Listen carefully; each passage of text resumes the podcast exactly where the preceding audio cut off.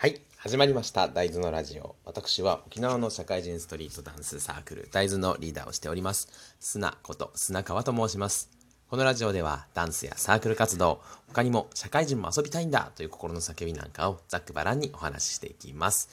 さて、えーと、ちょっと久しぶりの配信なんですけれども実は少し前にね、えーと、一人カラオケに行ってやたら歌ってその後お酒を飲んだら、えー、喉が死にましてえっ、ー、とやっとね、声が出るようになったので、また配信を始めたという次第でございます。はい。まあ、それはさておきですね。実は、あの、ちょっと今日はもう、えー、10月2日になるんですけれども、えっ、ー、と、10月1日、昨日ですね、えー、大豆が、えー、発足というか、スタートしまして、えー、丸4年が経ちました。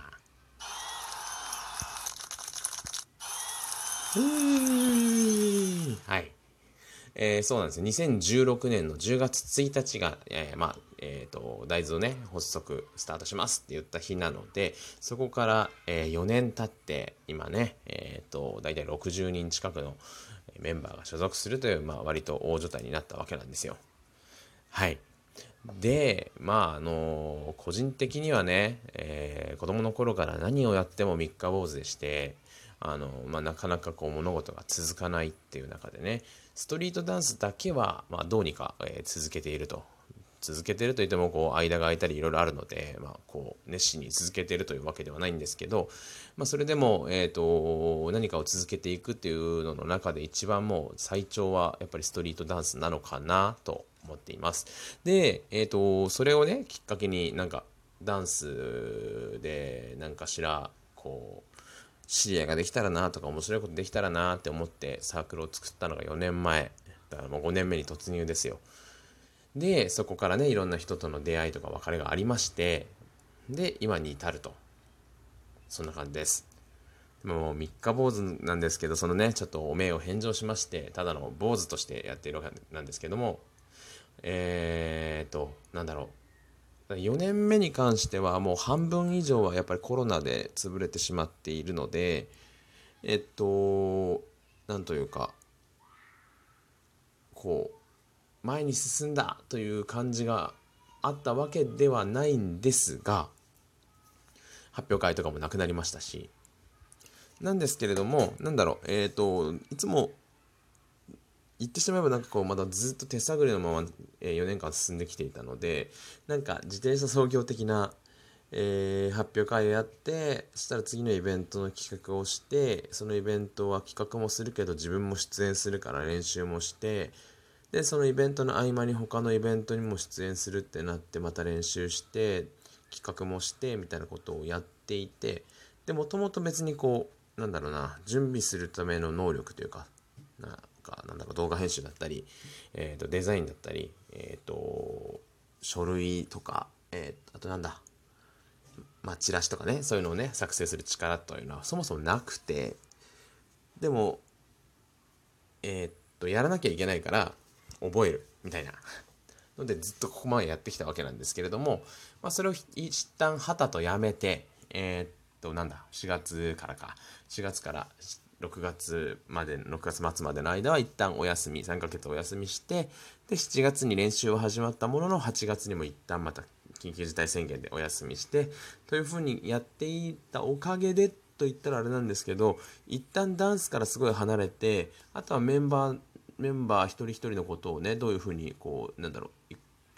誰にこれこのプログラムやった方がいいかなとかっていうのを考えるのを一旦やめてえー、っとコロナというね先の見通しが立たないからこうなんだろうイベント自体も固定してやるというよりは臨機応変に対応しなきゃいけないっていうような状況を経ましてなんだろうなえー、っとやらなきゃいけないからやるんだみたいな風になり始めていたんだなということを気づかされました。うん、となんだろうやっぱずっとやりたいと思ってってそのやりたいっていう執念というかやりたいという熱量で物事を始めたので結構周りの人間を巻き込む時にも多少迷惑がかかってるのはまあなんとなく分かってはいるもののでもやりその発表会だったりとかイベントやりたいからっていうことでなんかちょっと無理させるような感じの協力の仕方も求めたりすることはあったんですけれどもなんだろう、えっ、ー、と、そこの大元のやりたいっていうところ、まあ、もちろんやりたいという気持ちはあるんですけれども、なんか、やりたいよりは、やるべきことだからみたいな感じのことがちょっとずつ強くなってきて、そうすると、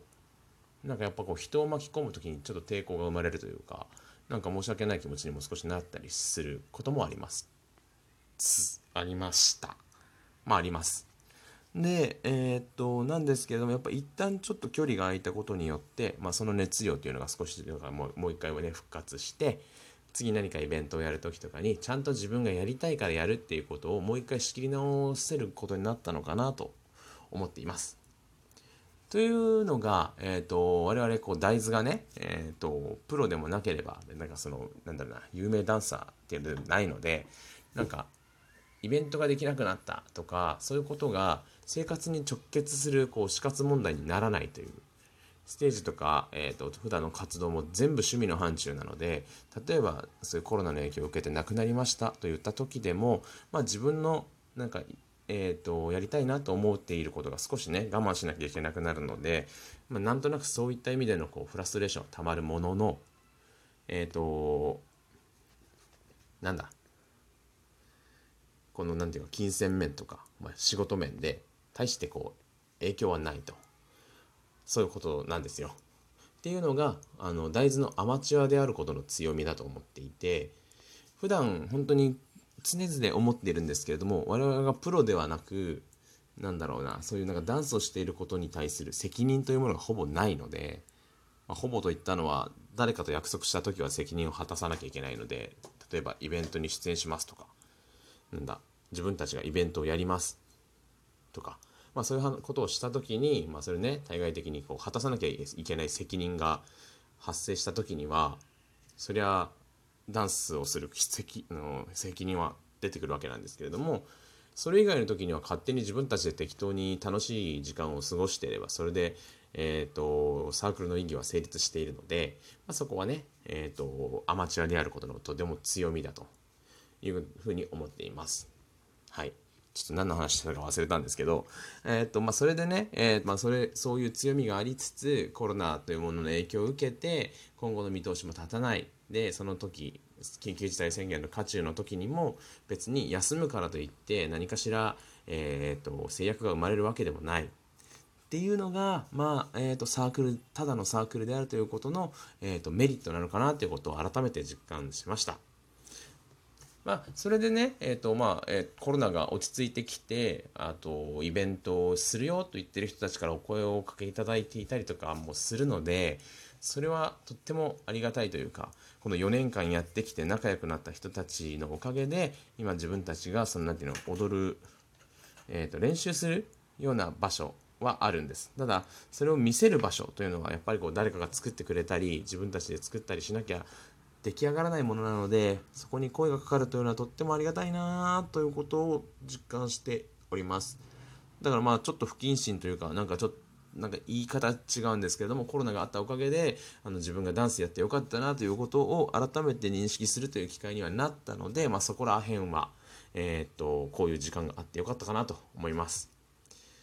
ただまあね世界的にこんな大影響を与える事柄じゃなくてもそれは別に自分でできたことなのあのちょっと休もうかって言えばよかっただけの話なのでいいんですけど。ただあの誤解がないように言っておきたいのは別に続けることが嫌だったというわけじゃなくて最初の熱量が少しこうあの欠けてきている状態でやるべきことだから発表会しようよとかっていうのを今後もし続けていった時に本当に形骸化してしまうかもしれないなっていうややこしさがあるなっていうことに気づいたのでまあその点は儲けだったねということがあえて言いたかったということですね。まあ5年目に突入しましてあなんでね友達100人できるのはあと何年かかるんでしょうか。はい。でえっ、ー、とまあやってない発表会第3回目の発表会とか、えーと、踊よいというね飲みながら踊ろうよというイベントもやってたりするんですけどそれも3回目がなくなったというか、まあ、やらないことに決めましたのでそれをね、えーと、来年また